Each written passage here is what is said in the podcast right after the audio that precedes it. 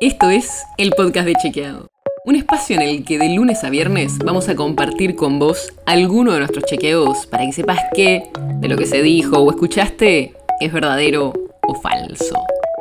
También te vamos a presentar las verificaciones que hacemos de las desinformaciones que andan circulando por ahí y vamos a traerte datos y contexto para entender mejor las noticias. Soy Olivia Sor. Hoy vamos a hablar de Telegram si no sabes lo que es, es una aplicación de mensajería instantánea como WhatsApp, pero un poco distinta. Y una de las cosas que la hace distinta es la posibilidad de crear canales de difusión, donde millones de personas pueden suscribirse para recibir el contenido que alguien quiere difundir. O incluso permite que haya grupos donde hasta 200.000 personas puedan mandar mensajes. Y eso nos interesa especialmente, porque como Telegram no restringe ni limita las desinformaciones que pueden circular, muchos grupos antivacunas o conspirativos lo usan para difundir sus ideas.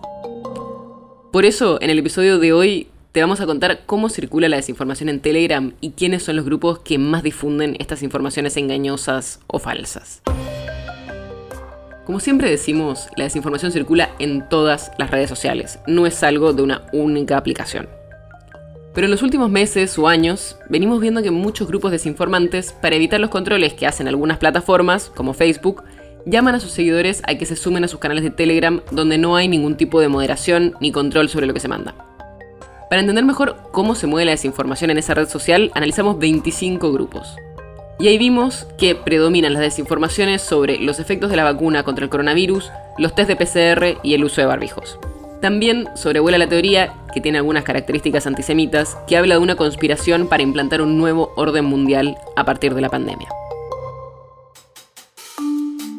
Los canales y chats que analizamos, que son todos en español, son sobre todo de la Argentina y España, y en muchos casos difunden mensajes o recomendaciones entre sus comunidades.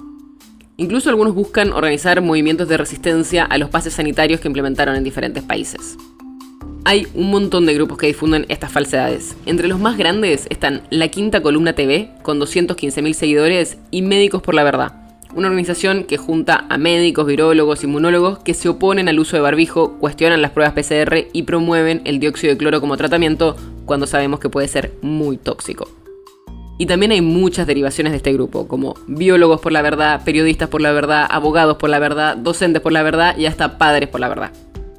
Así que ya sabes, la desinformación circula por muchos lados, no importa en qué red social estés, desconfía cuando veas una información que te genere sentimientos muy fuertes y que no hayas visto en ninguna otra parte. Porque no todo lo que circula es verdad. El podcast de Chequeado es un podcast original de Chequeado, producido en colaboración con Posta. Si tienes una idea, algún tema del que te gustaría que hablemos en un próximo episodio, escríbenos a podcast.chequeado.com. Y si te gustó este episodio, seguinos en Spotify o en tu app de podcast favorita y recomendanos a tus amigos. Si querés más información sobre esto o sobre otros temas, entra a chequeado.com o sumate a nuestras redes. Soy Olivia Sor.